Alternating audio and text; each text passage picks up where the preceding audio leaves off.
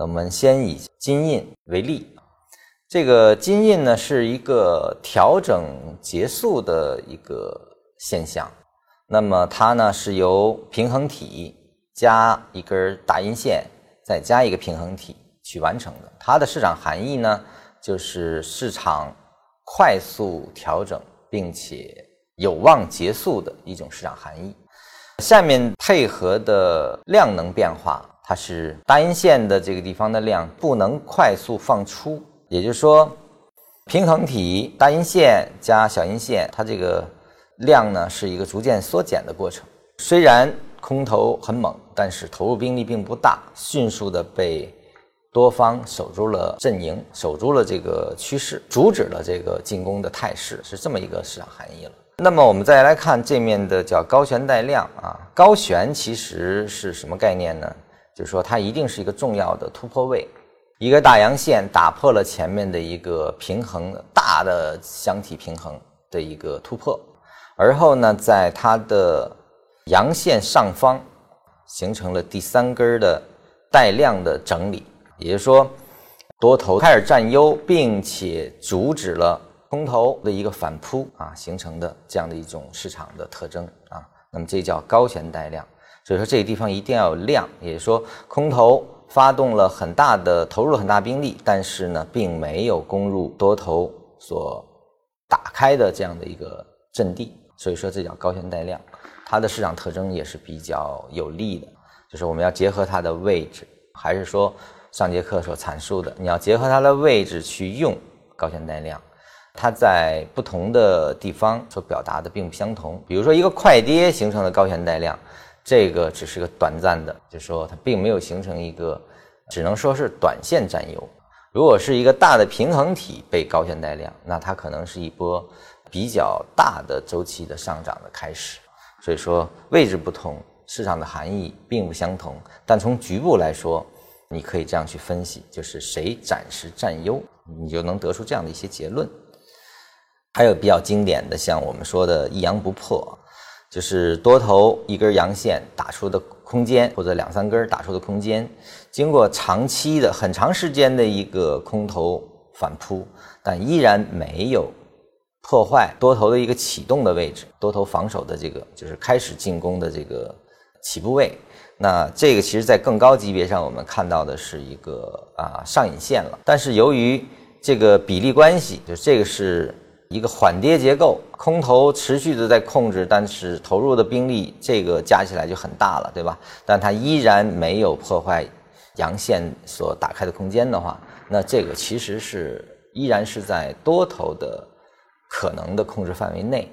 所以说后期如果有阳线打起的，这其实是一个很好的进场点。穿头破脚呢，其实我们说是这个地方了，这其实是一个带量的断头铡刀了。呃，这两根 K 线我们称之为是穿头破脚，也就是说高开低走，把这个上一根阳线的顶和底就实体包含的一个概念。呃，那这是一个非常恶劣的，就是空头反扑极其有效的逻辑，极其有效的市场含义了。呃，如果它在这根阴线不但把这个前面这个形成穿头破脚，而且对前面的一段时间的上涨。形成了一个反包，那这个其实叫断头大刀，这个杀伤还是比较大的，说明这是一个空头完胜的特征。如果带量的话，这个被确认性更强。呃，所以说这个通过力量的对比以及它所攻击的位置以及它所投入的兵力大小，我们可以就能得出很清晰的市场孰强孰弱的一个逻辑了，就是一个市场。呃，含义啊，其实我们解读，呃，因为 K 线是对市场语言的解读嘛，就是市场要告诉我现在是什么，那么这样的一些 K 线组合就能告诉我现在谁占优，谁是处于哪一方的这个控制内，就是谁占优的事情。那么还有一些像运线、搓肉线这样的一些经典案例啊，就是像运线呢，这是底位运线了，就是说底位出现了。大阴线实体大阴，而后第二天跳空，虽然它没有攻入空头的范围，但这个是多头萌发的信号。因为按照如果是还在一个空头态势中的话呢，一般不会造成高开。高开肯定是有其他原因，呃，有一个很强的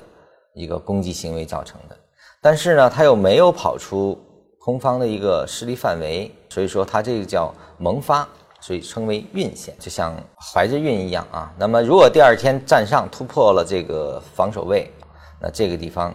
其实就开始进入了多头的一个市场范围了。所以说这是一个多头萌发的一种结构。错肉线这个就是我们说它其实两根线可以合成一根来看，它就变成了争夺很激烈的平衡体，这就是错肉线。错肉线是市场这个分歧极大所留下的痕迹，就是多头上攻被回扑回来，空头打开空间又被多头回扑回来，所以说这一线呢形成了一个很强的多空争夺啊，是这个含义。错肉线一般是一个整理态势，所以说它底下的量呢应该是不应该很大。应该是不是一个放大的一个量能对应，都是在尝试建设的一个过程。那运线呢？如果说小阳带量啊，其实这是好事儿啊。就是说这个位置，